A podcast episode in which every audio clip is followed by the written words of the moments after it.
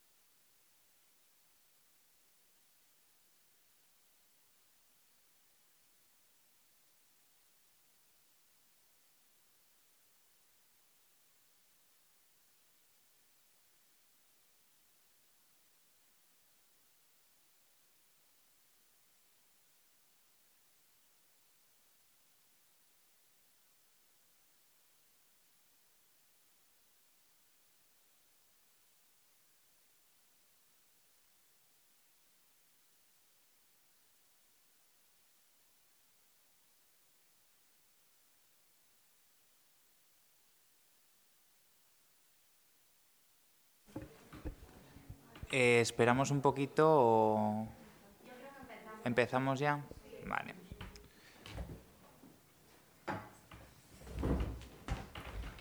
Bueno. Buenos días. Creo que está encendido, ¿no? ¿Se escucha bien? ¿Sí? ¿Hola? Sí.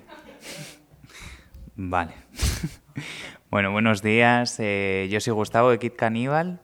Eh, venimos a hacer una presentación eh, con nuestros compañeros de Reinfer que queríamos, bueno, como ya sabéis, eh, hemos hecho un nuevo producto, un, nuevo fanzine para colaborar con ellos, sobre todo para la recaudación de, dinero para la calefacción. Justamente estos días además ha hecho horrible. Ahora nos contará María un poco qué es lo que pasa en, en las instalaciones de Reinfer cuando, cuando hace este frío. Y bueno, vamos a empezar poco a poco. Eh, yo os voy a hacer una breve introducción de qué es Kit Caníbal, quiénes somos, para los que nos conozcáis, eh, y luego ya os paso con, María, que nos comentará eh, bueno, el trabajo, el trabajazo que hacen allí, en Reinfer. A ver si puedo cómo quitar esto.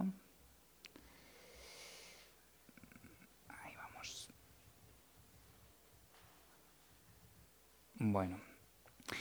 Eh, os cuento un poco qué es lo que hacemos eh, desde Kit Caníbal. Nosotros somos una pequeña editorial, eh, somos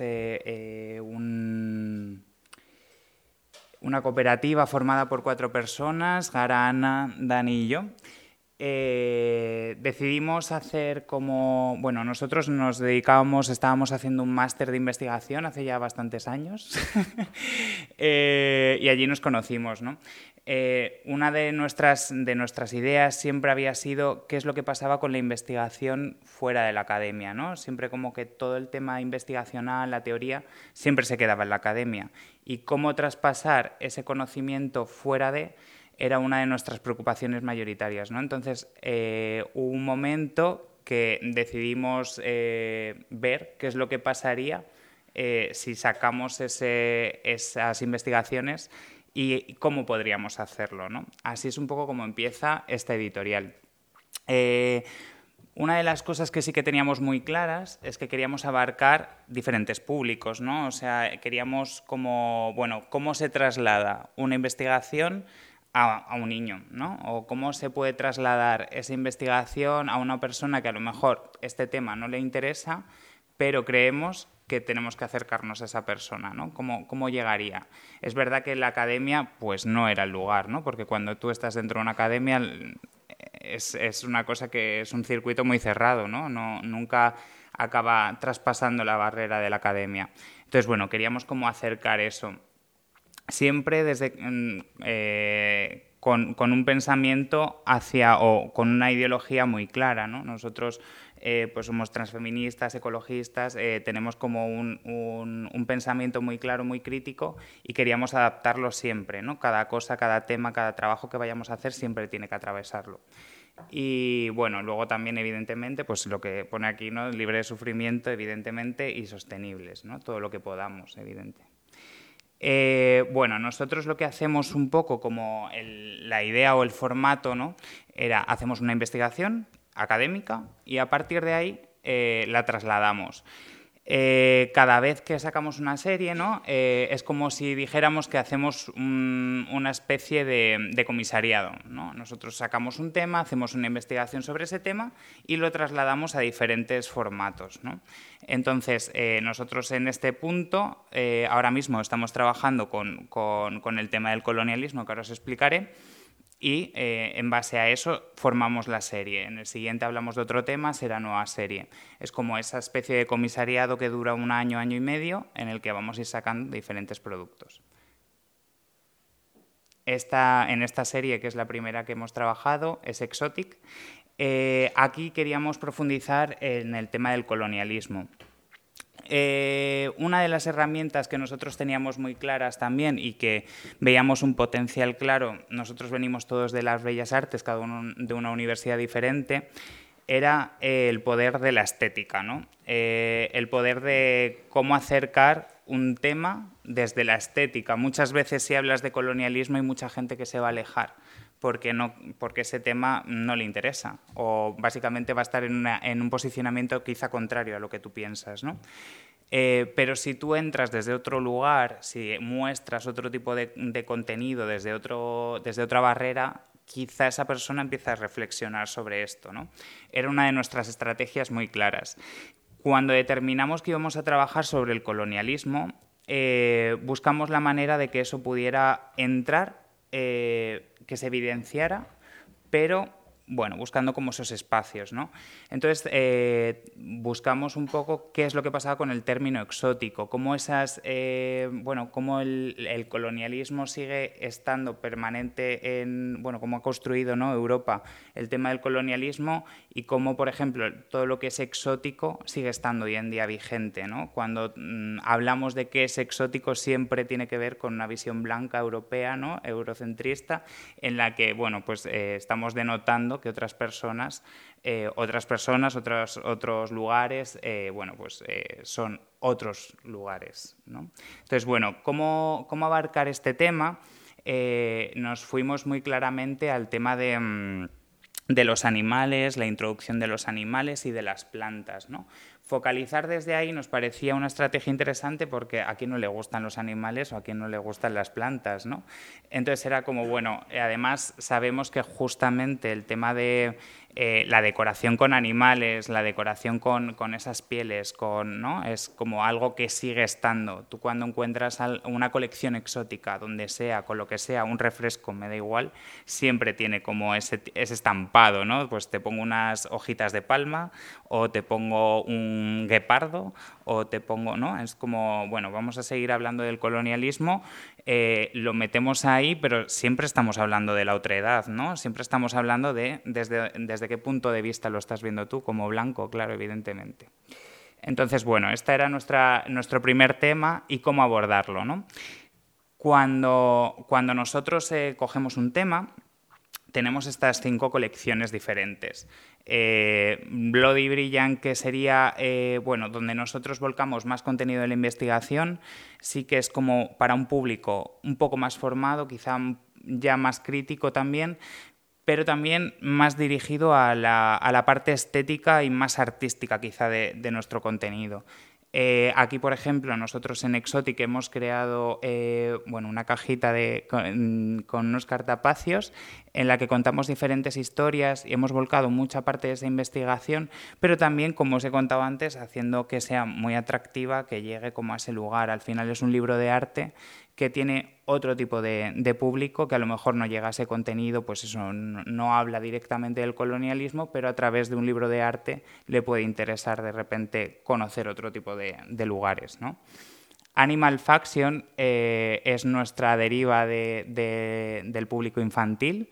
Eh, aquí, por ejemplo, nosotros en esta colección hemos sacado un libro eh, hablando de Ana, Ana la elefanta, que es, bueno, hablamos de la empatía con los animales y también con sus entornos.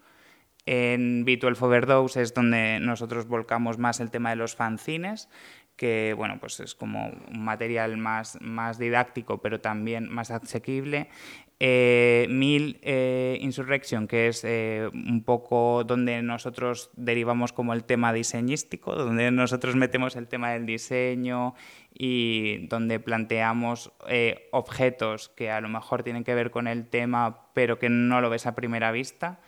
Y Coral Labor, que bueno, es donde ya volcamos como el tema de los vídeos, todo lo que tiene que ver con, con lo audiovisual, ¿no? Estas son las, las cuatro. Eh, bueno, cuando nosotros eh, nos hicimos editorial, estuvimos viendo cómo, gestionarnos. ¿no? Eh, sí teníamos muy claro que el punto iba a ser, en principio, la autoedición.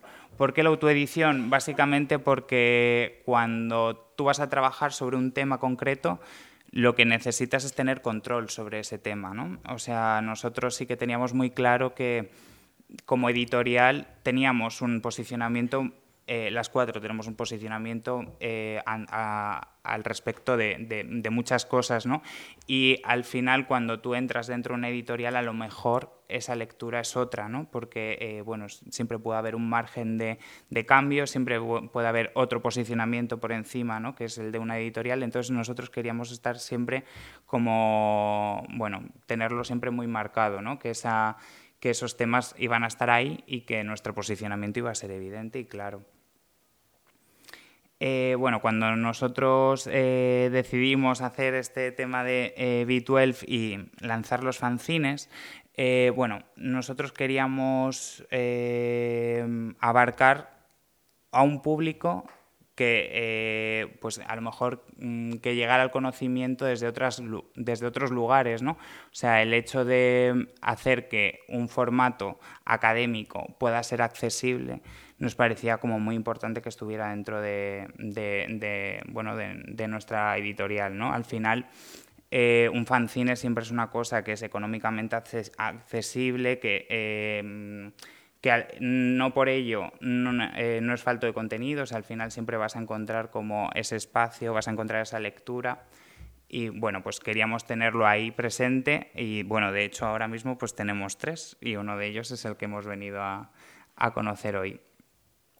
Este sería el primero que sacamos. Eh, Tropicool habla de, bueno, de cuál fue la primera persona que introdujo eh, animales exóticos y plantas en Europa, que fue esta señora Catalina de Austria. Eh, bueno, ella siendo la, reina de Portugal, lo que hizo fue, pues eso, no traer como esos animales exóticos. Y lo que hablamos es un poco de cómo a día de hoy ese tipo de imagen, ¿no? porque ella inmortalizaba animales con, realeza, ella regalaba animales a la realeza europea y les hacía inmortalizar. Cuando eh, vimos estos cuadros, ¿no? al final es como ¿Qué pasa a día de hoy? Pues exactamente lo mismo, ¿no? En Instagram eh, tú te metes y muchísimos, muchísimos animales salen con famosos, ¿no? Que se hacen la típica foto o se van a un entorno, ¿no? Y ponen exótico, ¿no? Entonces, al final, como, como ese tipo de privilegios también siguen apareciendo a día de hoy eh, mm, de, de la misma forma, ¿no? Luego, nuevos ecosistemas es el segundo que sacamos. Eh, aquí hablábamos también del tema del término invasor, ¿no? de eh, si realmente a un animal le podemos o a una planta le podemos denominar como, especie invasora o, bueno, es algo ya más humano. Y bueno, luego aquí estaría ya eh, el fanzine que venimos a presentar hoy, que bueno, ahora ya os contamos bien. bueno, ¿Cómo surgió la colaboración que, nosotros hemos planteado a María, que hemos planteado a Reinfer? Eh, bueno, un amigo de Ana, que no sé si está por aquí, Bruno, eh, habló con ella y le dijo, jo, pues es que he estado leyendo Tropicool y, y, me, eh, hace poco estuve en Reinfer y me, me, parece que es un sitio que tenéis que ir y tal. Es verdad que nosotros, cuando, nos lo, cuando nos lo comentó Bruno, éramos bastante escépticos. Esto creo que lo hemos hablado, ¿verdad? Eh, porque era, bueno, pues al final un zoológico, una reserva, mm, siempre tienes como una visión de utilización, ¿no? De, bueno, vamos a ver qué es lo que eh, plantea esta gente que no esté objetualizando como, como esos animales, ¿no? Eh, bueno, pues fuimos allí y flipamos. Nos encantó muchísimo, eh, vimos cómo se trabajaba, vimos también, sobre todo, una de las cosas que nos quedó más impactado fue eh, el hecho de cómo se trabaja a nivel eh, bueno, cómo se, cómo se educa a los niños ¿no? en, en, en, Reinfer. Nos pareció esencial cuando vimos diferentes dibujos hablando de eh, mm, perros y gatos son mascotas, todo lo demás no, no em, nos pareció bueno, súper interesante.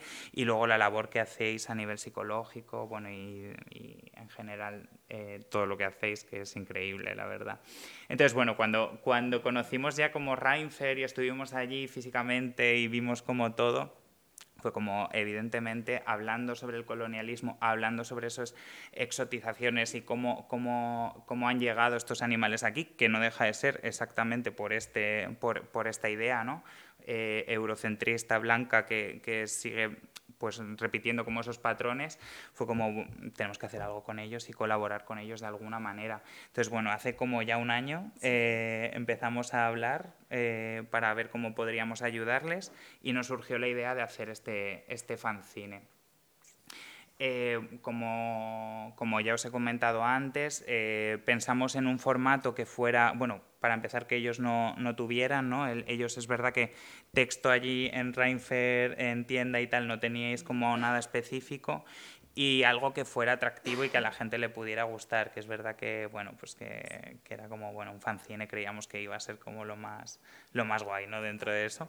Así que decidimos hacer un fanzine con ellas, hemos estado como hablando mucho sobre las historias que, que en ellas entran, ¿no? Que además, bueno, para nosotros ha sido increíble, ¿no? El conocer todas estas historias, el acercarnos tanto a estos animales, increíble y muy duro también, evidentemente, porque, porque sus historias son bastante aterradoras también. Pero bueno, Así que bueno, os voy a pasar con, María que os explique muy bien ese, ese, trabajo que ellos hacen allí, que ellas hacen allí, porque de verdad que eh, si no lo conocéis, que yo creo que algunas personas que estéis aquí sí que conocéis ya el trabajo de Reinfer, pero si no lo conocéis, eh, os animo muchísimo a que os acerquéis allí y lo conozcáis. Bueno, me voy a poner súper roja. Bueno, muchas gracias, Gus, por tus palabras.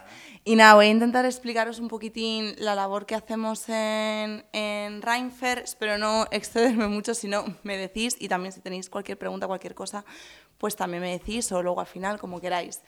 Entonces, bueno, Reinfer surge en 1995, eh, lo funda Guillermo Bustelo, que es pues, un biólogo que empatizó con este tema, que sabía que había muchos primates en España, ahora veremos por qué, esperando como un lugar, que estaba, no, existía ningún santuario de primates en ese momento en nuestro país.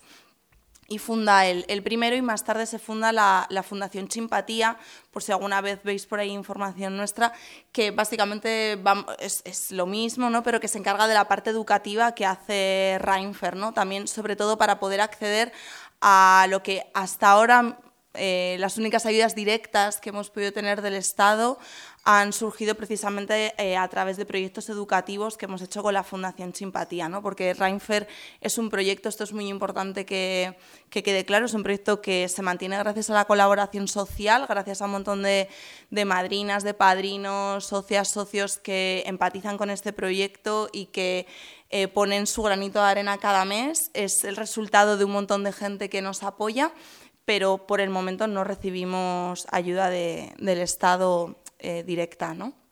Entonces, Nada, bueno, em, ¿por qué surge la necesidad de hacer un centro de rescate de primates? Bueno, pues para dar un poquito de, poner un pequeño parche en un problema muy grande que es el tráfico de vida silvestre. Siempre empiezo un poco cualquier presentación en Reinfer, eh, aunque se la hagamos a peques o se la hagamos a adultas, siempre hablamos de estos temas, evidentemente adaptándonos a, cada nivel, pero es muy importante también que quede claro que eh, los animales de Reinfer, los que salen en el fanzine y los que no, son la puntita del iceberg de un problema muy grande que es el tráfico de vida silvestre. ¿no? El tráfico de, vida silvestre em, es, un, es, una mafia que opera, son muchas mafias que operan a nivel mundial, igual que existe un tráfico de drogas, un tráfico de armas o un tráfico de personas, utilizan las mismas maneras, las mismas vías y los resultados pues son, son siempre los mismos. Lo que pasa es que de este tipo de tráfico no se suele hablar, no suele eh, acaparar titulares, porque parece que, bueno, que es un tema, todo lo que tenga que ver con animales, como que nos importa cuatro hippies que queríamos ser Jane Goodall de pequeñas, ¿no? Y, y ya está, y, se le quita mucha seriedad. En este punto, eh, España juega un papel, un doble papel muy importante en el tráfico de vías silvestre, porque por un lado somos la puerta de entrada de este tráfico, por ejemplo, proveniente de, de África o animales, bueno, y plantas que vienen de de América pues por, el, pues por nuestra historia en común con, este con estos países y por nuestro pasado colonial. Eh, pero también, aunque para mucha gente pues, les sorprende, eh, en España tenemos una tradición muy arraigada de mascotismo, de coleccionismo de animales eh, fijaros que algunos de esos datos son de un informe de WWF de hace más de 10 años, bueno, de hace 11 años, lo cual también pone en evidencia que hace falta revisar estas cosas y hacer más publicaciones sobre esta, esta problemática. Y ha habido años donde un tercio de las incautaciones de piel de reptil que se han hecho en el mundo se han hecho en nuestras fronteras. ¿vale? O sea que es un tema bastante importante, ¿no? Dentro de, todo el tráfico de animales que pueda haber en el mundo y que aquí se engloba pues desde partes de animales, ¿no? como pues, las pieles o los colmillos de los elefantes, estas cosas, eh, dentro de los mamíferos eh, alrededor del 20% de los que se incautan en nuestro país son primates. Y con los primates existe pues, una particularidad, que es que normalmente este tráfico, como va dirigido, y ahora lo veremos, a utilizar a estos animales o de mascotas o en espectáculos, pues normalmente estos animales aparecen vivos y es necesario un lugar donde puedan depositarse. ¿no? El tráfico de vías silvestres también es importante dejar claro que se cobra muchas vidas más allá de los animales que saca de su hábitat natural, eh, se cobra vidas de la gente que está protegiendo la naturaleza en sus países de origen, se cobra vidas de los ecologistas, las ecologistas que denuncian estas situaciones, incluso de los periodistas que lo, que lo ponen en evidencia. ¿no? Em, Hace un par de años eh, asesinaron a dos fotoperiodistas españoles, eso sí, salió bastante en prensa, pero aunque salió en prensa, costó un par de días que la gente le pusiera nombre a lo que, a lo que había ocurrido. A estos periodistas los mataron furtivos. ¿Vale? Furtivos que a lo mejor formaban parte también de grupos terroristas, porque está claro que va de la mano, es un negocio que, les, les supone pues, su fuente principal de ingresos en muchos casos, pero los mataron por estar haciendo un documental sobre furtivismo y tráfico de vida silvestre. ¿vale? Entonces es, un tema muy importante. ¿no? Entonces, bueno, perdón, ¿de dónde vienen los primates que tenemos en Reinfer? Pues tenemos... Eh, aunque hay situaciones como muy, muy diversas, los principales orígenes son pues desde los, los circos, ¿vale? los eh, espectáculos circenses. Es verdad que en, ahora mismo en nuestro país no hay primates en circos que sepamos. Eh, esto veremos que mm, también es una cosa que se va depurando de otras maneras, que los espectáculos ahora se han dado una vuelta, ¿vale? que esto no pues hoy en día no se consume a lo mejor tanto espectáculo con animales en circos, aunque siga habiendo circos con animales, pero se consumen de otra manera. Eh, en la foto que veíais antes estaban los últimos chimpancés que estuvieron actuando en un circo en España. Este pequeñito que veis ahí eh, era Maxi. Maxi falleció en, eh, en octubre de 2020, pero vivió con nosotros 13 años y a su lado está su hermano Iván, que sigue viviendo con, con nosotras. su caso, pues fue bastante especial porque ellos estuvieron en un circo unos 30 años, eso en activo en el circo. Eso no es normal, normalmente eh, los grandes simios, como son los chimpancés, pues suelen estar cuando son pequeñitos y en cuanto se vuelven grandes y son difíciles de manejar, se les suele meter en el carromato y ya no salen, ¿no? Pero en su caso les habían podido seguir utilizando porque no sé si apreciáis el tamaño que tiene Maxi, el que está a la derecha, eh, le habían provocado raquitismo, ¿no? Entonces es un animal que era muy pequeñito para lo que debería ser y en el caso de Iván estamos hablando de un ser tan increíblemente especial que tiene una bondad que supera absolutamente todo y supongo que nunca llegó a poder tirarle ningún mordisco a ninguno de sus, de sus entrenadores, ¿no? Eh, pero bueno, fueron los últimos chimpancés, estuvieron actuando literalmente hasta el día que les fueron a, a rescatar. Eh, quería también meter esta imagen de este, este chimpancé es Jackie. Jackie, igual que muchos otros chimpancés que tenemos en Reinfer y, bueno, y otro tipo de, animales también, pero es algo que afectó principalmente a los, a los chimpancés, fue víctima de ser un, utilizado como reclamo turístico. En los años 80, en los años 90 era muy típico que tú te fueras a Canarias, te fueras a la Costa del Sol de veraneo y te encontraras en el paseo marítimo chimpancés vestidos con ropita de bebé eh, pues para hacerte fotos, no dejan de ser espectáculos ambulantes, que era exactamente igual que el circo. También otro mensaje que nosotros mandamos muy claro es que con el circo con animales hay una postura crítica bastante clara ¿no? de muchísima gente, eh, no, es que lo dé por superado, pero es una cosa que la gente pues, está bastante concienciada y sin embargo con otros espectáculos con animales no son conscientes de que las maneras son las mismas, de que el resultado es el mismo y que en muchos casos son los mismos animales y, ahora con el caso, bueno, con uno de los, de los fanzines se ve bastante claro. Entonces, bueno, Jackie tuvo la mala suerte de que después de ser utilizado como reclamo turístico, en vez de ser rescatado como si le ocurrió a Sandy, que acabó viviendo en un zoológico, y luego ya llegó a Reinfer o a Lulú, que también estuvo en un zoológico, y aquí cuando ya dejó de servir por lo que fuera, pues eso, porque atacó o porque algo pasaría, lo encadenaron a un camión en una planta de reciclaje y ahí estuvo pues más de 15 años. Eh, tenemos muchos animales que provienen del mascotismo. mascotismo es un poco como llamamos a toda la gente que tiene animales salvajes como si fueran mascotas. Otro mensaje también muy claro que tenemos que repetir muchas veces más a las adultas que a las peques es que tú, por más que tengas un animal salvaje en tu casa, tú no lo vas a domesticar. ¿vale? Un proceso de domesticación es una cosa que nos podríamos tirar mucho rato hablando de cómo se ha producido, pero que todos podemos tener claro, así a nivel intuitivo, que no es lo mismo un lobo que un perro, ni un león que un gatito, ¿no? Entonces, tú, un primate, si lo tienes en casa, eso no va a salir bien, ¿vale? Por un lado o por otro no va a salir bien y sin embargo es algo que se repite constantemente y muchísimo más de lo que pensaríais. No hay, no hay curso escolar en el que eh, un estudiante o una profe no tenga un mono en su casa, ¿vale? Ocurre todos los años. Todos los años te dicen, ah, pues este es el que tiene Patri, eh, la niña de tercero B, o este es el que tiene tal, ¿no? Eso pasa todos los años, todos los años aparecen. De hecho, el último rescate que hicimos fue de un primate que llevaba siendo mascota más de 20 años, un tal Apoin, y eh, un primate africano pequeñito, el, primate más pequeño que hay en África, pero que ya tiene su carácter. Eh, y lo rescatamos hace pues apenas, no sé si fue un mes o algo menos de un mes. Em, en esta foto sale Agustiño. Agustiño es un macaco de Berbería eh, que fue cazado en Marruecos o Argelia, no, lo sabemos. Otra cosa que también pasa con las historias de Reinfer es que no sabemos mm, pues mucho de su origen, ¿no? nos lo componemos un poco con, con otras historias y cómo sabemos que operan estas cosas, pero bueno, ese es su hábitat natural, por lo menos.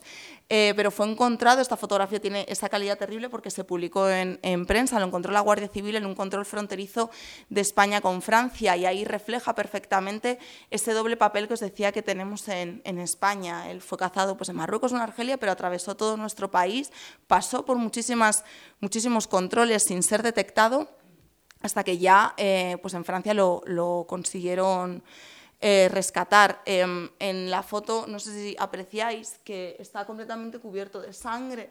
¿Vale? Tiene toda la cabeza, todo es, sangre. Eh, Agustinho estaba como una rosa cuando se le hizo el chequeo veterinario, porque toda esa sangre es de su madre.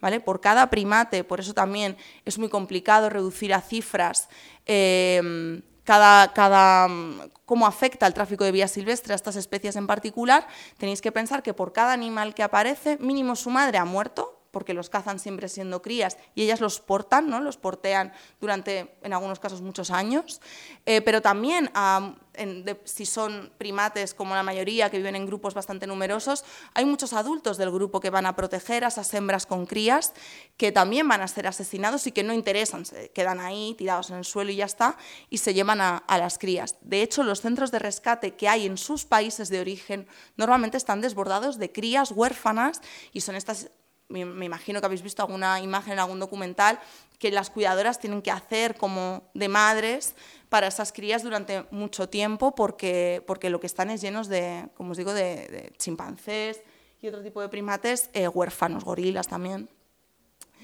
Y luego pues tenemos la industria audiovisual, aquí tenéis fotos de Manuela cuando era pequeña. Manuela eh, no llegó a ser explotada en la industria audiovisual porque se la rescató con 15 días de vida, pero eso sí fue eh, pues, eh, el destino que vivieron sus padres y sus hermanas.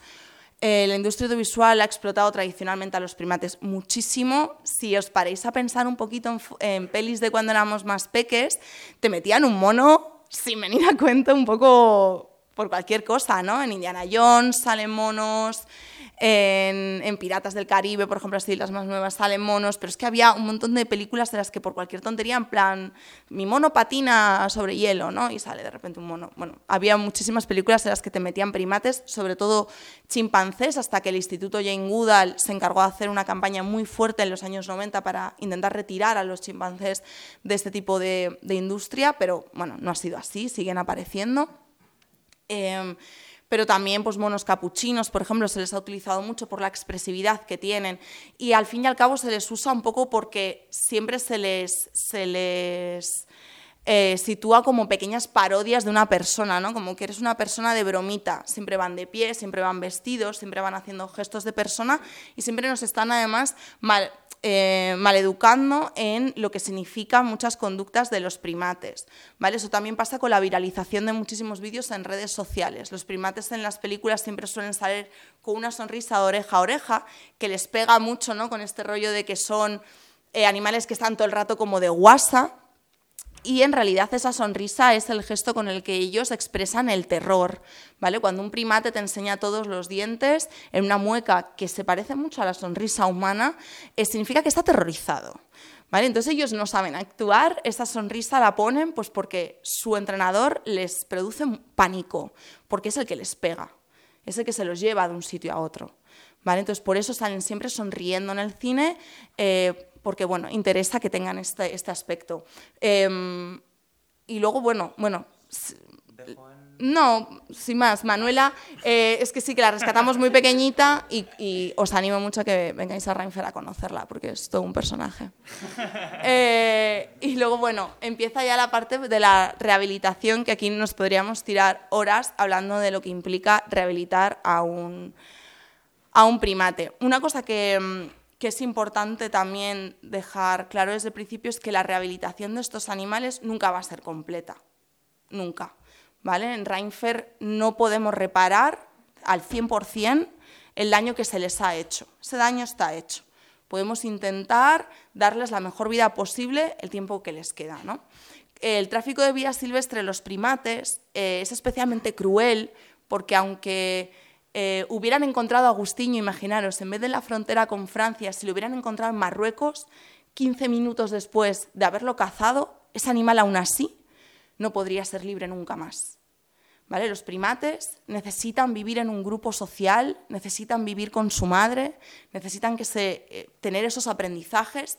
Ellos, una cosa que compartimos es que nacemos con mucho potencial, pero necesitamos aprenderlo, ¿no? necesitamos tiempo y que nos enseñen, necesitamos adultos a nuestro alrededor que formen un espacio seguro para nosotras, para poder aprender todo eso que necesitamos para desenvolvernos en nuestra vida. Entonces, la rehabilitación no va a ser completa, no porque sea Reinfer, sino porque esto no es posible.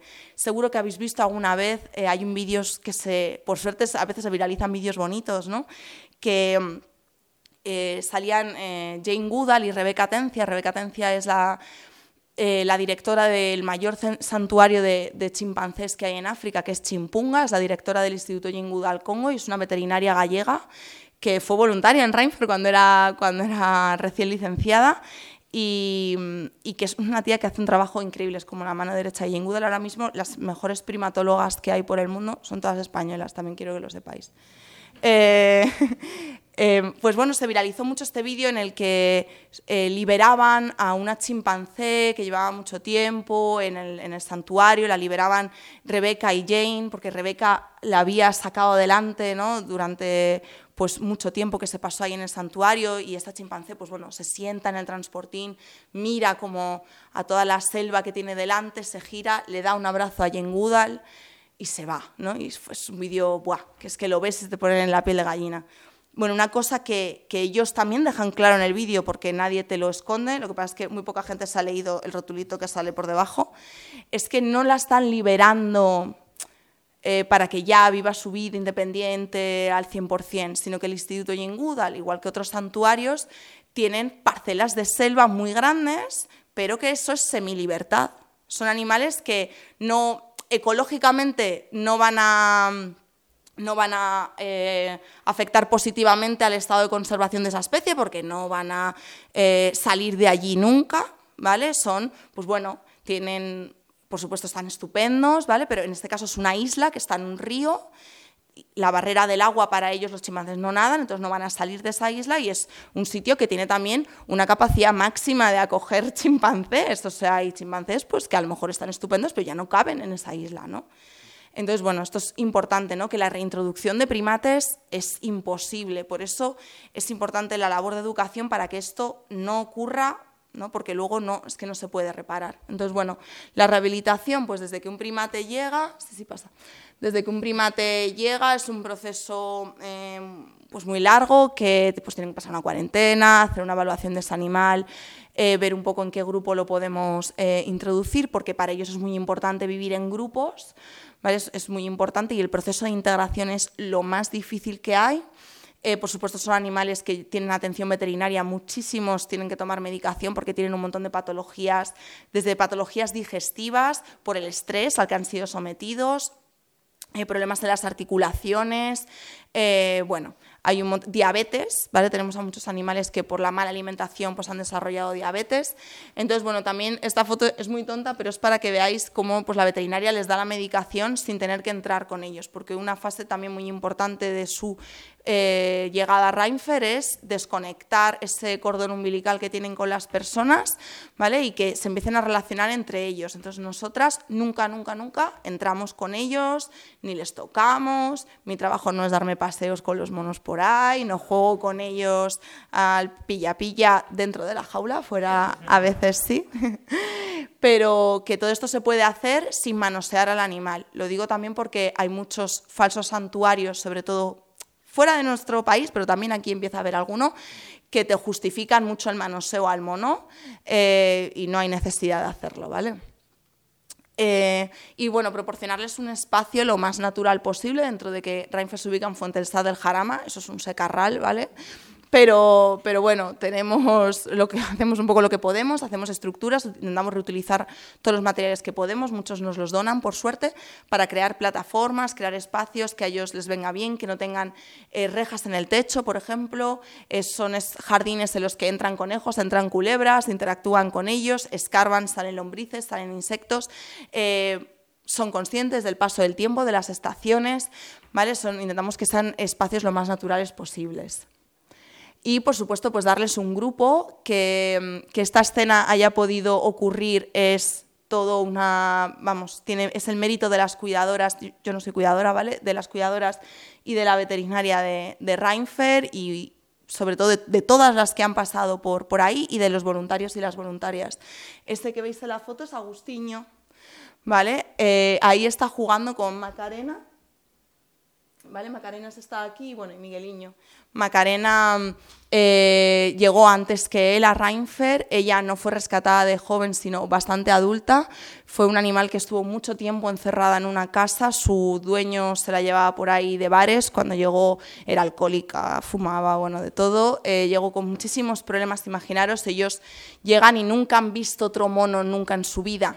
¿Vale? Yo siempre les digo a las peques, pero yo creo que eh, sirve para todo el mundo, que cuando llegan a Reinfer estos primates no saben hablar mono, porque no les han enseñado. ¿no? Eh, Macarena adoptó a Agus eh, desde que era pequeñito, lo ha criado como si fuera su madre y esta escena, eh, pues es, ya os digo, el resultado de muchísimo trabajo. Y luego nosotros también funcionamos como santuario, ¿vale? Hay centros de rescate eh, por ejemplo, en el caso de otras especies, como especies propias de aquí de la península ibérica, que rescatan las especies, hacen una rehabilitación y luego liberan. Por ejemplo, en el caso de otros eh, centros de rescate de primates, a lo mejor hacen esas primeras labores de rehabilitación del animal y luego este animal lo derivan a un zoológico. ¿Vale? Eso también ocurre en algunos casos. Nosotros tenemos un compromiso de por vida con todos los animales que están aquí. Por ejemplo, ahí veis tumbadito en la, en la hierba agombe, y mirándole está Sandy.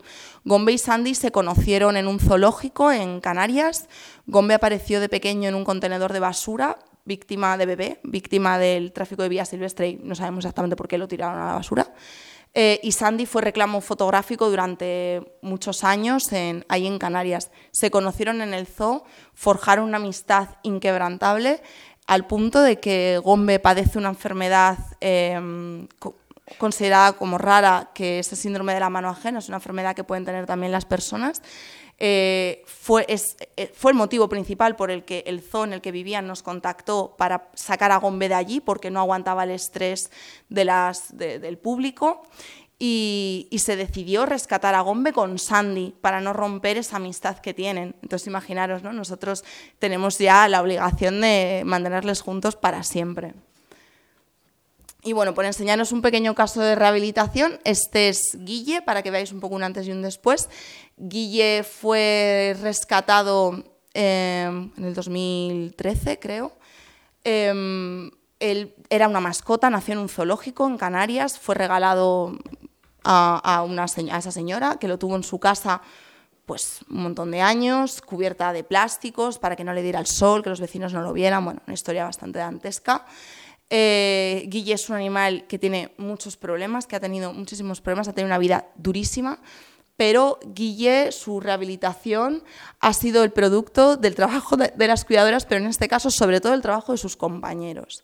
¿vale? Los chimpancés son animales que demuestran la empatía de un, o sea, es, alucinante, ¿no? O sea, eh, la, conexión, cómo entienden perfectamente lo que le ocurre a Guille. Guille tiene muchas estereotipias, las estereotipias son movimientos repetitivos que tienen, desarrollan algunos animales en cautividad, pues como forma de liberar estrés. Guille tiene muchísimas y antes tenía muchísimas más, tenía muchos miedos, por ejemplo tenía agorafobia, tardó dos años en salir al exterior, tenía fotofobia, sigue teniendo mucha sensibilidad a la luz, no le, siempre se suele tapar, eh, también porque es tuerto y le, falta un ojito y muchas veces le, molesta la luz. Eh, y tenía miedo a las alturas, que solo ha superado un poquito este año, que ha conseguido subir hasta arriba de las plataformas. Que un chimpancé tenga miedo a las alturas es como si a vosotros os diera miedo caminar, ¿vale? Ellos viven en los árboles. Eh, pero Guille pues vive con un grupo, con Manuela, con Iván, con un montón de, de, chimpancés más, que le han arropado desde el primer minuto, que celebran con él cada nuevo paso que da y que son su red de seguridad increíbles. Pues bueno, ahí le veis a los pocos años de llegar a Reinfer, pero bueno, notáis su expresión, notáis su mirada como perdida, ¿vale? La mirada de un chimpancé te dice mucho. Y ahora pues mirad cómo está Guilla ahora es que parece otro animal, ¿no? O sea, de hecho parece como si estuviera sonriendo. Yo digo que eso es, pura casualidad, que es que ellos no muestran la felicidad así, pero por ejemplo vamos descubriendo cosas de él que ni siquiera sabíamos, a pesar de que lleva con nosotros viviendo casi 15 años.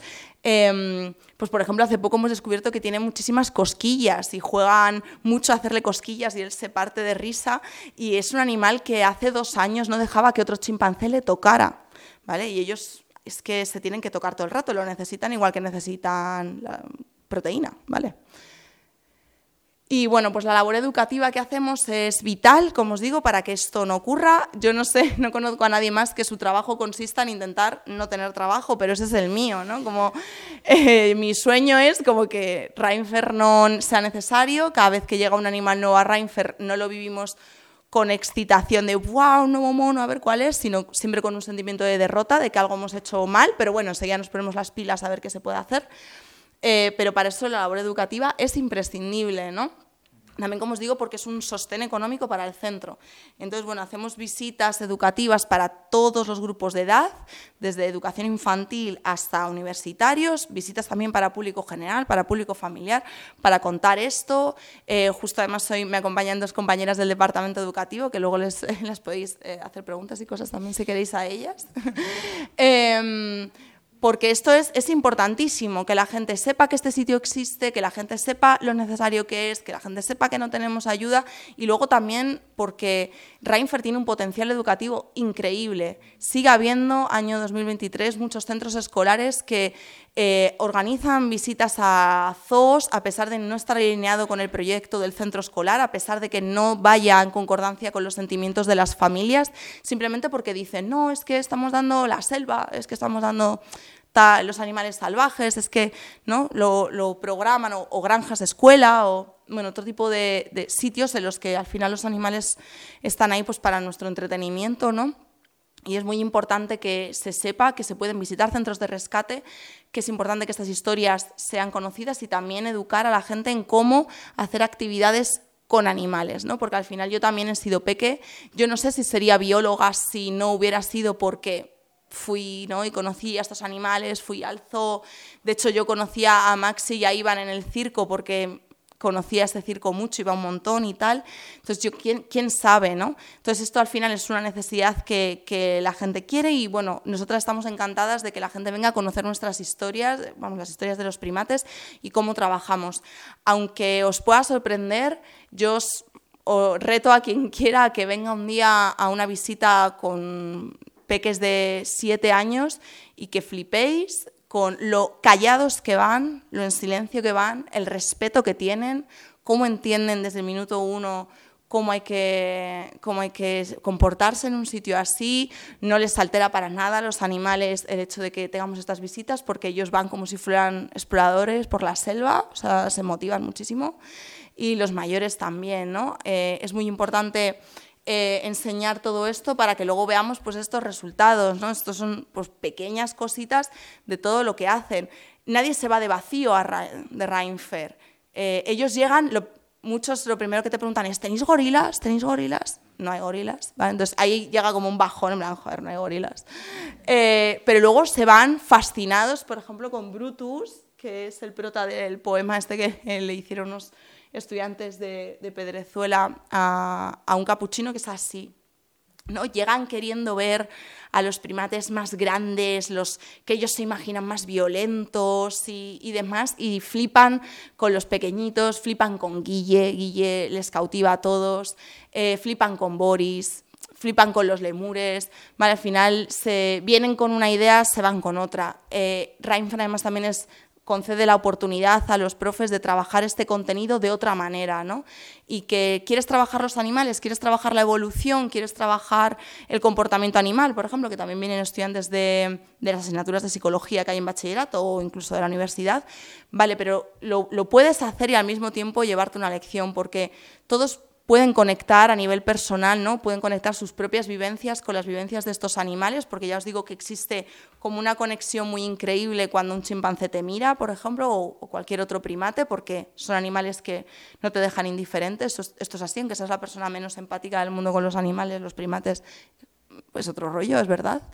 Em, y, y, pueden eso, pues trabajarlo de otra manera. Entonces, es ahora mismo uno de los puntos a los que intentamos darle más, más visibilidad ¿no? a las actividades educativas que hacemos.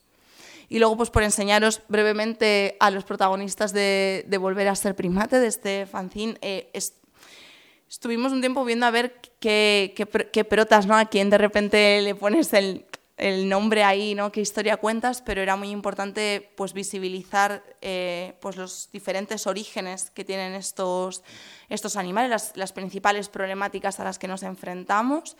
Em, y bueno, pues por eso, por ejemplo, pues se escogió el grupo de Sami, Judy, Chita, Elsa, Tarzan y Loti. Este grupo comúnmente en Renfe lo llamamos el grupo de Valencia, porque provienen todos de un, de un carromato de circo aparcado en, en, Valencia. Así vivían, ¿vale? Así llegaron a Rheinfer. Eh, aquí está Judy, Sami, Elsa, Chita, Loti y Tarzán. Eh, solo Loti y Tarzán eran utilizados en aquel momento en, los espectáculos porque ahí tenían unos siete años, siete, ocho años. El resto vivían ahí, llevaban a lo mejor 30 años ahí, en esa jaula. Eh, fijaros el color de pelo que tienen, estaban llenos de quemaduras de cigarrillo. Eh, Loti Tarzán, sobre todo en ese momento, lo que hacían eran campañas publicitarias. Aunque, como os digo, pues provenían de un circo, ¿no? Un ejemplo más de que es que a veces es que es lo mismo. Entonces, bueno, así veis a Sami ahora, ve, pasando. Judy, Chita, que el cambio de color es increíble. Elsa, Tarzán y, Loti. Em, Loti Tarzán, perdón, hay, su historia es especialmente dura porque ellos llegaron a Reinfer con, con agorafobia, ¿vale? con miedo a los espacios abiertos, es muy común eso, Todo, casi todos los primates tardan un poco en querer salir al exterior, pero su caso pues fue muy duro porque yo, por ejemplo, cuando entré a Rheinfer a hacer mis prácticas, y tenemos por aquí gente que también ha estado por ahí de voluntaria, eh, yo nunca vi a Loti y a Tarzán fuera, porque estuvieron nueve años en su habitación hasta poder salir. Nueve años en los que vivían con su grupo y su grupo todos los días tiraba del brazo de ellos, en venga, vámonos para afuera. Y ellos solo se balanceaban hacia adelante y hacia atrás y lloraban. No querían salir. Hubo que hacer de todo y con de todo es construir nuevas instalaciones, unos túneles, unas movidas, cosas que también necesitan ayuda económica, ¿vale? Que sepamos qué cosas pueden venir bien a estos animales, no tenemos los recursos económicos a veces para dárselas, y por fin se consiguió que salieran y ahora no hay un día, salieron hasta cuando Filomena. no hay un día que no salgan. Y bueno, este es Boris. Boris es el único orangután que albergamos en Rheinfer. Boris pasó su infancia en un circo y haciendo campañas. Eh, cuando dejó de valer para esto, que es pronto, los orangutanes es muy pronto, sobre todo en los machos, porque desarrollan los orangutanes de Borneo estas como almohadillas gigantes que tienen en la cara y que ya les hacen como feos. Eh, pasó a vivir en un zoo donde estaba constantemente expuesto al público detrás de ese cristal. Eso también es una cosa que nosotros denunciamos mucho en todas las visitas, que es que a los primates se les sobreexpone muchísimo en cualquier zoológico, ¿no? Se anima mucho a que con los pequeños entres. Yo siempre, bueno, no sé si, si tenéis pensado eh, visitar algún zoo próximamente, pero yo siempre recomiendo muy mucho que no entréis nunca con ningún primate, ¿vale? Si no queréis quizá acabar en el hospital con hepatitis o con algún problema grave, porque al parecerse tanto a nosotros nos pueden contagiar muchas enfermedades. Em, pero también a los grandes, los más peligrosos, se les expone mucho a través de estos cristales, se fomenta mucho la viralización de vídeos muy tontos, seguro que habéis visto alguna vez en Instagram, eh, este macaco reacciona a un truco de magia. ¿No? Y son animales a los que les están poniendo a hacer tonterías que no entienden, no entienden que tú has escondido el cacahuete, no sé qué, son listos, pero no se lo llevan a eso. Y muchas veces se, se dice, ¿no? Qué cara de sorpresa, ¿no? Porque a lo mejor el macaco está haciendo como, Y esa es la cara que pone un macaco cuando te va a atacar. O sea, lo que quiere el macaco es que te pires, ¿vale? Lo que quiere es que le dejes en paz. No está sorprendido por ningún truco. Entonces, bueno, Boris vivió en ese zoo hasta que el zoo cerró, ¿vale? Y también hay todo toda una historia detrás de qué pasa cuando un zoo cierra, ¿no? Pero muchas veces eh, eso no, no, se cuenta, pero bueno, Boris tuvo la suerte junto con otro chimpancé Pascual de que tras el cierre de su zoo vinieran a vivir a Reinfer y así está Boris ahora, que eh, no tiene nada que ver con el animal estresado que llegó. Es un animal que tiene muchos problemas de salud por los malos cuidados a los que se vio expuesto cuando era pequeño. Y bueno, Lola la última de las protagonistas de Volver a ser primate. Lola es una monita capuchina que llegó a Reinfer después de ser mascota. Tampoco quiero contaros mucho de su historia porque está en el fanzine, pero sí que también es, es importante mm, destacar qué es maltrato animal, ¿no? ¿Qué, ¿Qué, significa? No siempre es pegarles, no siempre es encerrarles, o no siempre es eh, ser violento con ellos de un modo u otro, ¿no? O sea, existen muchísimas formas de violencias que no son físicas y en el caso de, de Lola, Lola vivía con una familia humana pues económicamente muy privilegiada. Lola, yo siempre le digo a las peques que tenía más juguetes que ellas, que tenía cuna, que tenía cuarto, que tenía de todo, que tenía biberón. ¿Vale? Pero eh, Lola todavía es un animal que no está 100% integrado. Llegó a Reinfer sin haber visto nunca un primate en su vida, llegó a Reinfer creyendo que ella era humana. Ella al principio, por ejemplo, cuando sus compañeros la pegaban, eh, Lola te miraba a ti y hacía así. ¿Qué significa, no? Cuando un niño pequeño te hace así, que le cojas. ¿No? porque Lola buscaba en los humanos esa protección y ese apego, y nosotros lo que queremos es que ese apego lo tenga con otros, con otros primates. Lola normalmente eh, suele estar en las copas de, en, las zonas más altas de su exterior. Cuesta mucho hacerle foto, de ahí la mala calidad, em, porque le cuesta tener momentos en común, momentos de socialización, pero está empezando, por ejemplo, a, a tener ya momentos, tiene muchos momentos de juego con Brutus, que es el mejor animal del mundo, eh, que es el del poema que os he dicho antes, que es un mono capuchino, pero aquí está con Harry, que es un capuchino más o menos de su edad, con el que también está empezando a tener eh, pues momentos muy buenos. Esto es como mm, para que se te salten las lágrimas, ¿vale? Cuando llevas años conociendo a un primate que no ha dejado nunca que otro primate le toque y permite que haya como esa cercanía, ¿no? porque es un momento muy vulnerable estar tumbado y que dejar que otro ser te se acerque a ti, te toque, es tener confianza en ellos y es por fin haber recuperado, ¿no? es por fin haber, pues eso, vuelto a ser primate, haber recuperado algo tan intrínseco de ellos como es el contacto social. ¿no? Nosotros, si en, durante todo este tema del COVID algo nos ha costado es no poder darte abrazos o no poder darte besos con tus seres queridos. Y eso nos ha costado porque somos primates, ¿vale? Si nosotros no fuéramos primates, nos daría igual que nos dijeran que teníamos que estar a un metro y medio de nuestra abuela.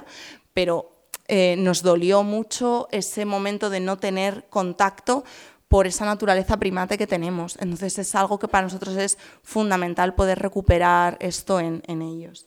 Y, nada, por hablar de a qué se va a destinar eh, la recaudación del fanzine, eh, se va a destinar a, poder cubrir los costes de calefacción de Reinfer. Nosotros todos los inviernos hacemos una campaña que se llama Regala Calor, en la que nos planteamos retos para cada mes. ¿vale? Eh, hace un par de años el reto eran 4.000 euros al mes para la calefacción. Con ahora mismo los precios que tenemos, nosotros no tenemos una tarifa social de la luz ni nada de eso. No, no tenemos ni el descuento ese de 20 céntimos para el combustible, porque tenemos también, nosotros le damos a todo. Tenemos radiadores eléctricos, otros que son de, de gasoil, tenemos de todo, ¿vale? Estamos intentando... Eh, pues pasarnos al tema un poco más de paneles solares y tal, pero es que es muy costoso y no, no tenemos ayuda, ¿vale? Eh, y bueno, pues todavía no hemos conseguido cerrar la campaña de diciembre y ya casi estamos acabando enero, porque ahora mismo nuestros gastos eh, solo en calefacción son 6.000 euros al mes. Tenéis que pensar que a todo esto se le añade pues, los salarios de las personas que trabajamos ahí, eh, la alimentación, o sea, compramos toneladas de verdura al mes, toneladas. Em, pues todo, ¿no? Los gastos veterinarios, por ejemplo, de la medicación. También otra cosa que ocurre es que eh, los medicamentos que tienen estos animales son como los mismos que tomamos nosotros. En muchos casos son medicamentos para personas, pero que tiene que recetar un veterinario. En fin, los costes son a veces pues, muy elevados para poder dar un simple eh, paracetamol. Em, entonces, bueno, mm, gracias a este fanzine pues vamos a poder eh, cubrir, eh, tener una ayudita extra para poder cubrir este gran reto al que nos enfrentamos. Ya las temperaturas están por debajo de 0 grados, estos animales tienen que vivir a 25. Eh, tenemos ahora mismo a tres primates hospitalizados ya, porque, bueno, tenemos a primates muy mayores también. En, en somos un poco ya, un poco, tenemos un, campo de la geriatría y también como muy grande, porque tenemos a muchos primates que, que estamos superando ya el récord Guinness, ya, yo creo, de, de longevidad. Eh, Boris, por ejemplo, tiene 42 años. Em, entonces, bueno, pues con este fanzine lo que esperamos es eso, que nos podáis echar eh, una patita para poder superar este difícil reto al que, al que nos tenemos que enfrentar. Pero bueno, siempre, siempre lo conseguimos porque sabemos que no estamos solas, que tenemos un montón de gente que nos apoya. Y nada, eh, podéis eh, contribuir con esta campaña, con la adquisición del fanzine. también os animo muchísimo a que vengáis a visitar Reinfer, a que vengáis a nuestras visitas que se hacen los sábados y los domingos con reserva previa, a que le contéis a todo el mundo todo esto, ¿vale? Para que mucha gente nos conozca, a que apadrinéis, amadrinéis a alguno de los primates de Reinfer para también ayudarnos con su, con su manutención, porque hay muchas formas de colaborar. Nosotros estamos abiertos a todas, a todo. Incluso pues, eh, la gente viene de visita, nos trae un paquete de lentejas, nos viene estupendo, muy bien. Eh, así que, bueno, pues nada, mm, aprovecho también para agradecer a toda la gente de Kid Caníbal pues, todo el trato que nos han dado, el cariño con el que han trabajado este el cariño con el que han demostrado pues, todo, todo el trabajo que hacen, eh, cómo se acercaron además ellos a nosotras. Nos encantaría tener también el tiempo y los recursos para poder ser nosotras las que contactemos con, este, con iniciativas de este tipo para poder darnos a conocer, pero no damos abasto. Y entonces ellos hicieron este maravilloso esfuerzo de acercarse a nosotros, de venir a conocernos, de proponernos esto, de meterle muchísimo curro sin pedir nada a cambio, de hacerlo además de una forma exquisita eh, y de tratar estas historias que nosotros protegemos tanto y cuidamos tanto, lo han hecho con muchísimo respeto y transmitiendo al 100% la visión que queremos siempre nosotras dar de, pues del pasado de estos animales, de su presente y de lo que sea su futuro. Y, y nada, pues que muchísimas gracias por todo. Y nada. gracias.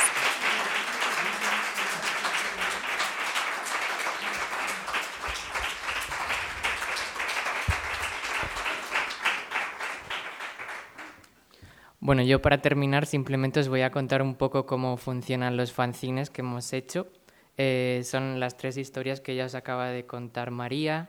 Eh, tenemos la historia de Lola, de Boris el orangután y el grupo de Valencia de los chimpancés. Cada uno de ellos representan pues eh, cómo han venido, ¿no? Tanto Lola desde la historia del mascotismo, Boris en la industria audiovisual y los chimpancés pues en el circo.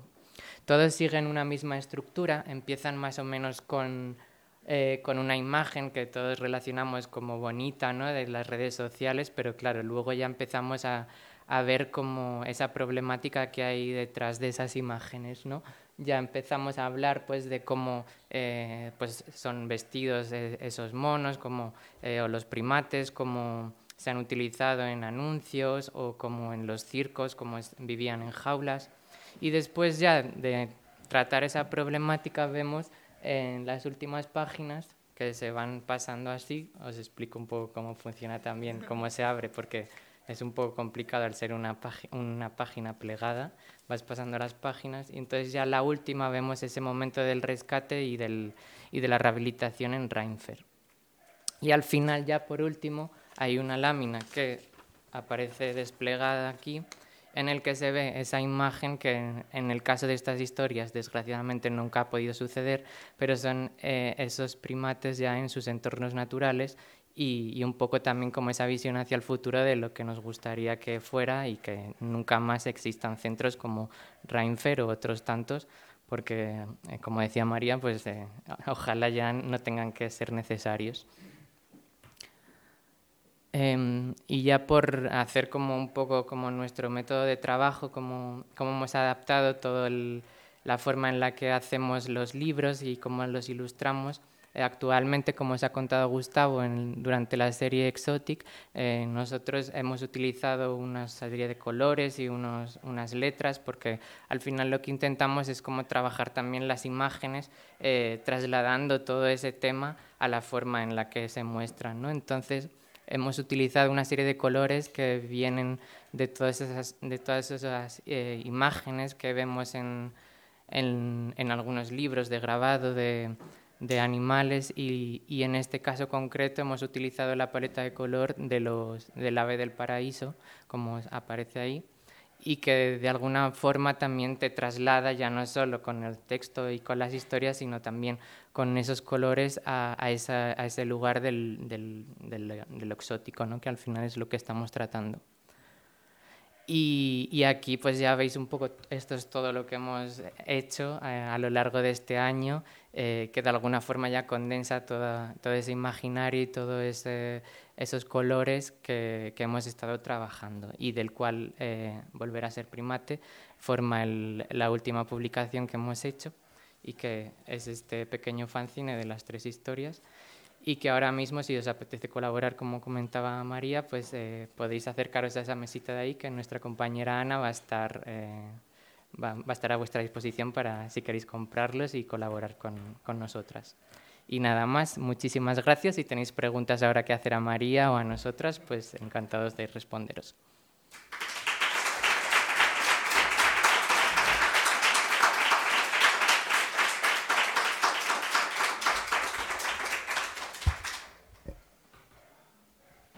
¿Alguien tiene alguna pregunta? ¿Queréis preguntar a alguien? No. Muy bien. Sí, es que eso.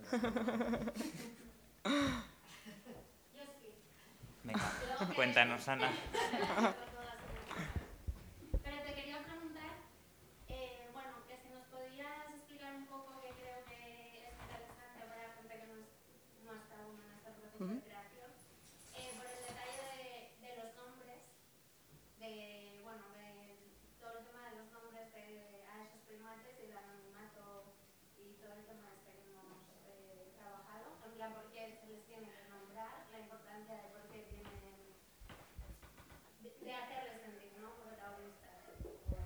Sí, a ver, bueno, nosotros es que es, es muy importante para nosotras que salgan siempre, bueno, una de las principales preguntas que nos hace cualquier persona cuando viene a Reinfer es ¿cómo les distinguís? ¿Cómo, cómo sabéis quiénes son? ¿no? Y entonces es que es muy importante, aparte de curioso, ¿no? también que a la gente le gusta eh, distinguirlo, pero es muy importante también darles a estos animales pues, su individualidad y, y, contar pues, su historia, que se parecen muchas, pero todas tienen matices.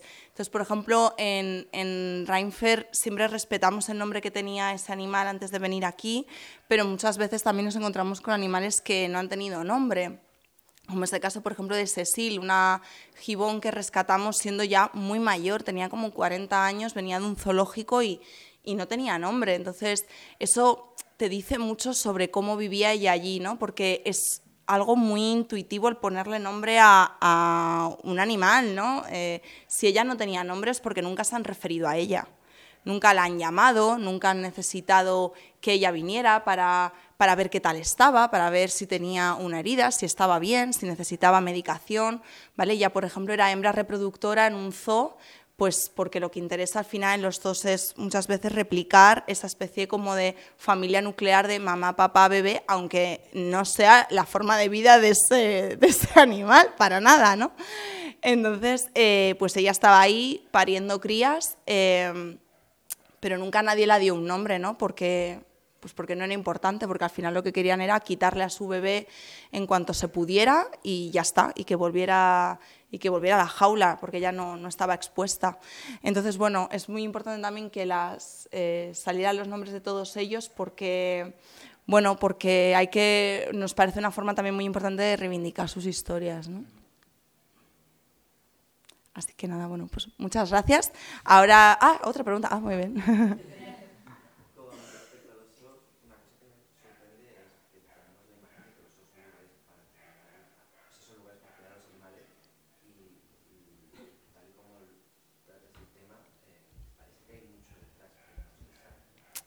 A ver, es un tema muy complicado. es muy complicado. A ver, es, muy complicado porque, eh, bueno, porque eh, también la gente tiene la piel muy fina, eh, pero es que es, muy complicado. Una cosa importante, yo por ejemplo cuando entré en Reinfeldt yo era súper anti-ZOS, ¿sabes? Como no, odiaba los zoos, no ha habido a ningún zoo en muchos años, bla, bla, bla. Eh, y de repente trabajando eh, con animales en cautividad, pues conoces a gente, a profesionales que trabajan en zoos y, joder, que son la leche y que hacen un trabajo fantástico y de repente pues dices, jolín, a lo mejor ni toda la gente que trabaja en los zoos son tan malos, ni todos los zoos son iguales. Bueno, es un tema muy complicado. Pero una cosa que sí es importante es que los zoos son negocios. Entonces, si no venden entradas, los animales tienen que salir de allí. Entonces tú puedes ser un zoo fantástico, pero si pasa cualquier cosa, pues pum. Entonces aquí, por ejemplo, en Madrid eh, había un... Bueno, tampoco quiero meterme mucho porque no es una historia que conozca súper al detalle, pero aquí había un pequeño zoo de animales todo rescatado y todo, de todo animales de la península ibérica, un zoo pequeñito, pero que los colegios sí que iban bastante a menudo era como un sitio que la gente ponía como de que eres diferente, guay y tal, o sea, era un sitio muy chulo, estaban ahí animales irrecuperables, y yo os digo, todo animales eh, salvajes, pero animales eh, autóctonos, eh, y ese zoo se enfrentó a una multa de medio ambiente por una cuestión de metros cuadrados aquí, metros cuadrados allá, a tomar por saco, pues ha tenido que cerrar y reubicar a todos esos animales pues donde se pueda. Entonces, bueno, pero luego sí que es cierto que la mayor parte de los zoos dicen que hacen una labor de conservación que luego no es real, no es efectiva. Em, y, bueno, pues es, un tema, como os digo, muy complicado. Nosotros tenemos complicaciones, por ejemplo, con la historia de Cecil. A Cecil no la hemos sacado todavía nunca en Instagram porque no sabemos qué poner. Así te lo digo, no sabemos qué poner porque su zono nos deja decir que es un rescate. Dice, no es un rescate, yo te la di porque yo no la quería. Pero no es un rescate. Entonces, bueno, esto es complicado, ¿no? Entonces, eh, bueno, es que el tema de los zoos es, como os digo, muy complicado y también es muy importante tener en cuenta que cuando pensamos en un zoo nos estamos imaginando el zoo de Madrid, por ejemplo, y que hay muchas otras cosas, porque en las zonas turísticas, ¿vale? Por ejemplo, Canarias, das una patada y aparece un mini zoo de carretera, para al lado de un hotel, sabes que también es aquapark al mismo tiempo o cosas así. Por ejemplo, Guille, el zoo en el que nació, antes de ser vendido a una, o, sea, o regalado a una persona, eh, era un zoo de un restaurante. Eh, Lulú, eh, otra chimpancé, ella después de ser rescatada, de ser atracción turística, pasó a vivir a un zoo hasta el año como 2014 creo o 2013, que era como la casa de fieras del retiro, era un zoo que estaba en un parque municipal abierto las 24 horas del día a, cualquier visitante y, ella estaba ahí al principio acompañada pero luego sola en una jaula en medio de la calle. Em, y, y, si a Lulú se la rescató fue porque las vecinas de ese municipio ya se hartaron, hicieron una campaña de que ellas mismas veían lo mal que estaba Lulú. Estaba tan deprimida que, había que sacarla de allí porque además su, cuidador, que es una persona maravillosa que nos escribió muy a menudo preguntando por ella, era un jardinero del, parque. Entonces, yo qué sé, es que el mundo zoo es, es, muy complicado. Dime. Yo me acuerdo cuando nuestra compi Soraya de, de la uni que decía cuando los zoos dejen de estar llevados por empresarios, entonces cambiarán las cosas. ¿Y qué Claro. labor de conservación estás haciendo si tú no puedes dar una salida a esos animales? O sea, Efectivamente. puedes dejar de puto criar. A ver, es que, claro, recordemos que, por ejemplo, bueno, hay zoos que aquí en Madrid, por ejemplo, pertenecen a parques reunidos. O sea, lo dirige la misma persona que dirige el parque de atracciones. Entonces, sí, sí.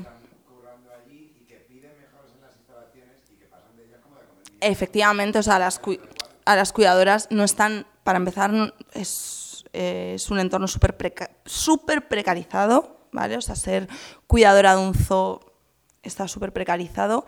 Eh, y también, pues, yo conozco a un chico que es veterinario en un zoo que es maravilloso. Este chico es, es un crack y hace un trabajo increíble y se pasa sa- por encima a los jefes muchas veces para poder hacer cosas bien por los animales, pero por ejemplo tiene, tiene un presupuesto por bicho, tiene un presupuesto por animal, veterinario. Entonces, no, no, otra neumonía, a ver qué va a pasar aquí, tres neumonías este año, no hay dinero para ti. Entonces, en Reinfer, por ejemplo, eh, jamás, nunca en un zoo se intentaría lo que se ha intentado aquí con algunos animales. O sea, Boris, que tiene 42 años, lesmania, diabetes, rinitis, eh, problemas eh, de, de todo, de movilidad, de no sé qué, tal. O sea, no se lo hubiera mantenido en un zoo ni de broma. Eh, Maxi, por ejemplo, cuando falleció en el año 2020, el 1 de octubre de 2020, fue después de una semana de estar en cuidados intensivos, volcadas 24/7 en él. Eso tampoco pasaría en, en un zoo, que al final, pues como eso es una empresa, pues que tiene sus entradas, sus salidas y, y ya está. Pero bueno, es que eso, el tema de los zoos es, es complejo, eh, pero también no nos dejemos engañar por las vallas, ¿vale? Y por ese tipo de visiones que tenemos nosotros también vistas con nuestras gafas de humana. Eh, no os dejéis engañar por zoos que se las dan de que es que no tienen vallas o de que son espacios muy grandes eh, o que están en la montaña, ¿vale? Porque a lo mejor de repente, a lo mejor de repente un animal enferma y le meten un tiro con una escopeta. ¿Sabes? Ni siquiera, lo, ni siquiera le dan una muerte digna mm, o, incluso simplemente porque les sobran en número, ¿no? Entonces, también el tema de las vallas, de tal, eso es puro, es puro mm, parafernalias, es puro marketing, efectivamente. O sea, nosotros, por ejemplo, muchas veces tenemos cuidado con fotos que subimos en las que se ven vallas o la sombra de las vallas, eh, porque es que subirla y, y siempre te escribe alguien como, los animales libres, tal, las vallas no sé qué. Y es como, jolín, sí, te entiendo, total, ¿sabes? Pero mira un poquito, entérate, están en cautividad, lógicamente, es un centro de rescate, hay vallas, claro que sí, pero las vallas hacen que las fotos salgan feas, pero esas vallas que tenemos nosotros son las mejores vallas que puede tener un mono, porque meternos en una urna de cristal es meternos en una urna de cristal.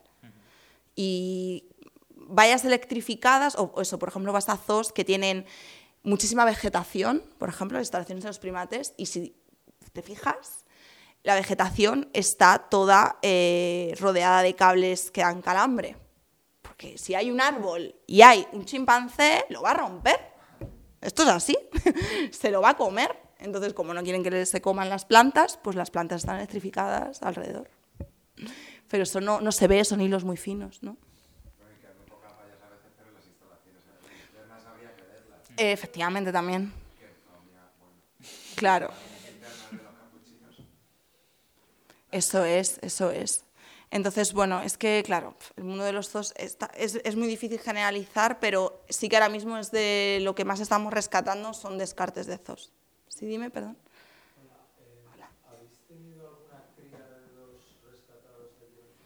Sí. y es, claro, totalmente, siempre lo decimos, fue un error. Son errores, han nacido animales en Reinfer. En Reinfer tenemos control de natalidad, los animales se vasectomizan, en el caso de los machos, para intentar no cambiarles el comportamiento. En algunos casos se ha llegado a castrar si es porque tenemos demasiados machos en el grupo, por ejemplo, y hay, peleas muy violentas. Eh, en el caso de las chimpancés tienen un tratamiento hormonal también para no toman la píldora, vaya em, para no quedarse embarazadas, pero sí que ha nacido algún primate en Reinfer por totalmente nuestra culpa, errores de cálculo eh, a la hora de hacer esas intervenciones y son animales bueno, pues que se tienen que quedar ahí, claro. Por ejemplo, Harry, el capuchino que salía con Lola, es hijo de Brutus. Fue un error total. cuando se le quiso hacer la vasectomía a Brutus, pues bueno, ya era tarde. Pero sí que, sí que ha habido nacimientos, ha habido nacimientos en Reinfeldt, sí. Pero no es nuestro objetivo, siempre son errores, pero tampoco lo escondemos. O sea, cuando viene la gente lo decimos porque, porque no está bien, no es nuestra función, no es lo que queremos, no van a poder salir de allí, no podemos tener todo eso lleno de bebés. Los bebés duran siendo bebés muy poco también. Eh, pero sí que es verdad que, que no queremos que, que nazcan animales en Reinfer, para nada, todo lo contrario. Sí, dime. La ignorancia, simplemente Sí. eh, desde la ignorancia muy extrema. Mm. ¿Por qué es un error que nazcan en cautiverio?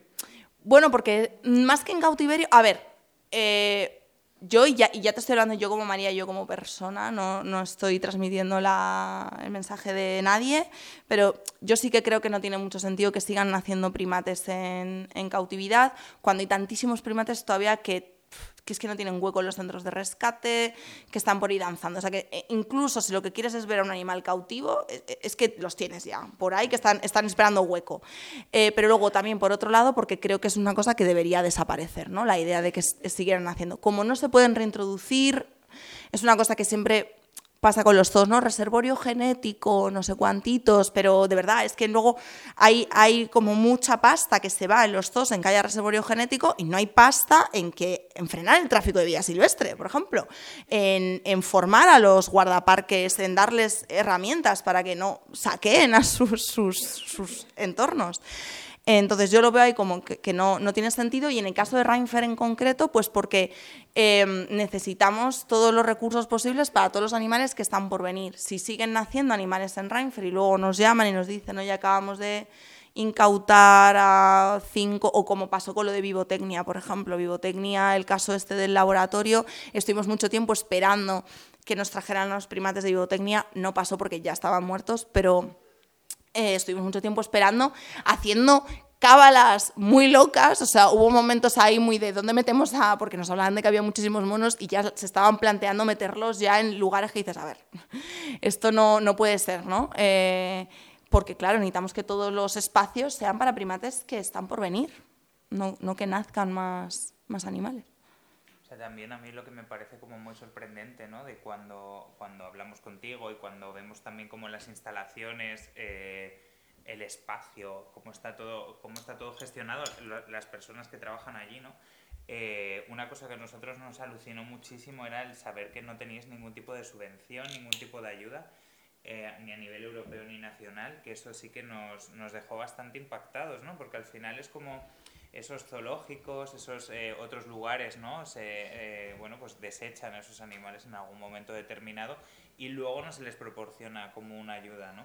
O sea, Eso es. por eso para nosotros era como muy esencial como en, eh, intentar como hacer esa colaboración eh, y bueno, eh, que, que- que la gente participe, ¿no? O sea, yo animo también otra vez, que nunca está de más, Sí. a que la gente vaya a hacer la visita. Nosotros, ya te digo que éramos súper escépticos de, de hacer una visita a un centro, ¿no? Es como, jolín, vamos a ir allá a visitar, qué horror, ¿no? Sí. Pero, pero sí que una vez que llegamos fue como, jo, es que aquí sí que se, to- se trabaja ese tema, ¿no? Directamente, ¿no? Sois muy claros cuando habláis de este tipo de cosas.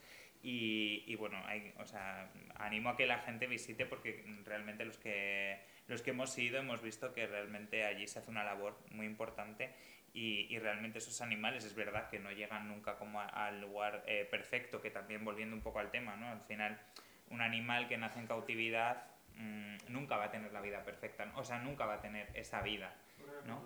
Exacto. Claro. Entonces, al final es como si vas a nacer en un, en un centro de rescate que no va a ser, eh, va a ser un poquito mejor quizá que en un zoo, o evidentemente mucho mejor que en un circo, o mucho mejor que en una casa, Lo menos malo. pero, exacto, no es malo, pero igualmente nunca va a ser una vida natural, ¿no? Sí. Entonces, bueno, es muy interesante como hacer las visitas y conocer allí in situ. Sí, también es que es, es importante también que esto no lo he dicho, que es que, y es una barbaridad que no lo haya dicho, la verdad, o sea, muy mal, María, eh, que es que tener, tener primates de mascota está prohibido, ¿vale? Esto no lo he dicho, más allá de que te pueda parecer una buena idea o una mala idea, no puedes. ¿Vale? Aunque tengas un jardín muy grande, no puedes. Em, entonces está prohibido. Y nosotras no hemos decidido que esté prohibido tener primates como mascota, ¿vale? No lo hemos, no lo hemos decidido. Eh, pero, sin embargo, nos hacemos cargo de un problema que es del Estado. Estos animales que son incautados son propiedad del Estado. Nos hacemos cargo de ese problema sin que el Estado, este menganito o este fulanito, nos haya llegado a ayudar. Ahora mismo estamos pendientes de un proyecto con la Fundación Biodiversidad que, que va a ser un gran impulso al centro para poder mejorar un poco las instalaciones, pero por ejemplo, y esto ya, bueno, es un poco ya cotilleo, pero... em, una de las, de las eh, cláusulas, ¿no? como para que nos dieran ese dinero, es que el dinero no podía ir dirigido a sufragar los gastos básicos de Reinfer, que tenía que ser a seguir creciendo. Dices, vale, claro, pero hacemos nuevas instalaciones, pero para seguir rescatando más animales, ¿pero con qué ayuda? Si tenemos ciento y pico animales y no nos dais, y no damos abasto, no damos abasto en personal, no damos abasto económicamente, o sea, no damos abasto. Eh, y me estás diciendo que me vas a dar X cantidad de dinero, pero solo si es para seguir creciendo, ¿no?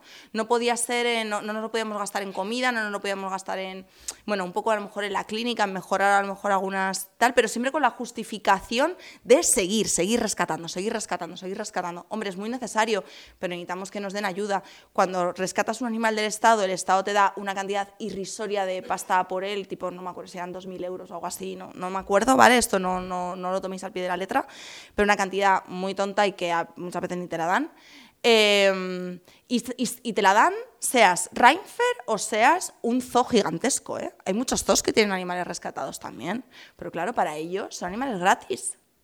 Piénsalo, en vez de comprar un animal me lo estás dando. La pongo a reproducirse, no tienen el compromiso de esterilizar ni nada. Siempre acogidos a esta idea del reservorio genético, reservorio genético. Encima se quedan ese dinerillo que, oye, ellos a lo mejor ni tan mal. Tienen la cosa buena de, ah, no, es que este animal es rescatado. Entonces, bueno, se van haciendo un lavadito de cara, que eso está pasando con muchos zoos ahora, que están intentando cambiar un poco su imagen.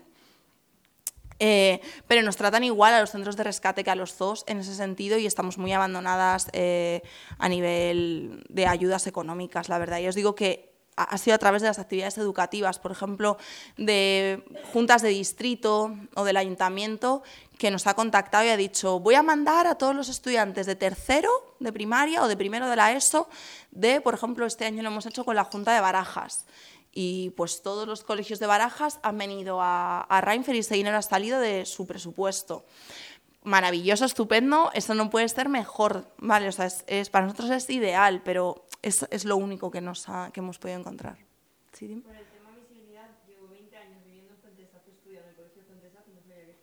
Ah, de Fuentes, mira, vecina.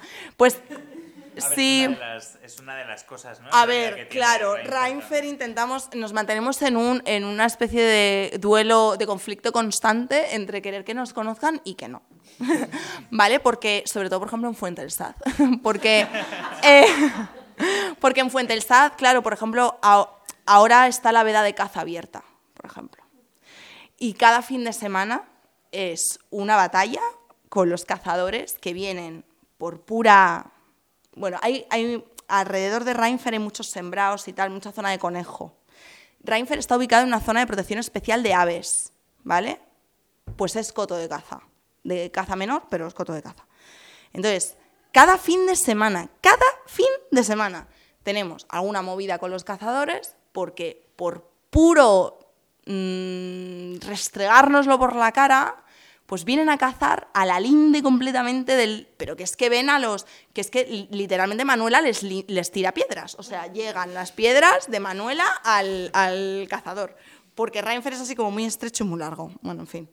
El caso es que no tenemos un buen perímetro ahí, mm, porque es carísimo también, es una cosa que deberíamos hacer. Entonces, o gente que, por ejemplo, viene a, viene a, pasear alrededor, pues por no querer pagar la entrada, pues empiezan a pasear alrededor y alteran a los animales, les tiran, les tiran comida, les tiran cosas, les tiran pan o les tiran caramelos. Nos ha pasado no vecinos de Fuentesá, sino gente que dice, no, es que lo he visto en una web y tal, y he venido y me quedo por aquí paseando con mis hijos. Entonces, bueno. Eh, o gente que de repente coge, salta la valla y entra. eh, Bueno, estas cosas pasan a veces. Entonces, eh, como todas las actividades que hacemos en Reinfer son siempre con reserva previa, como sabiendo que va a haber público y tal, pues intentamos no poner la ubicación en Google Maps, que ya está, porque no lo hemos conseguido.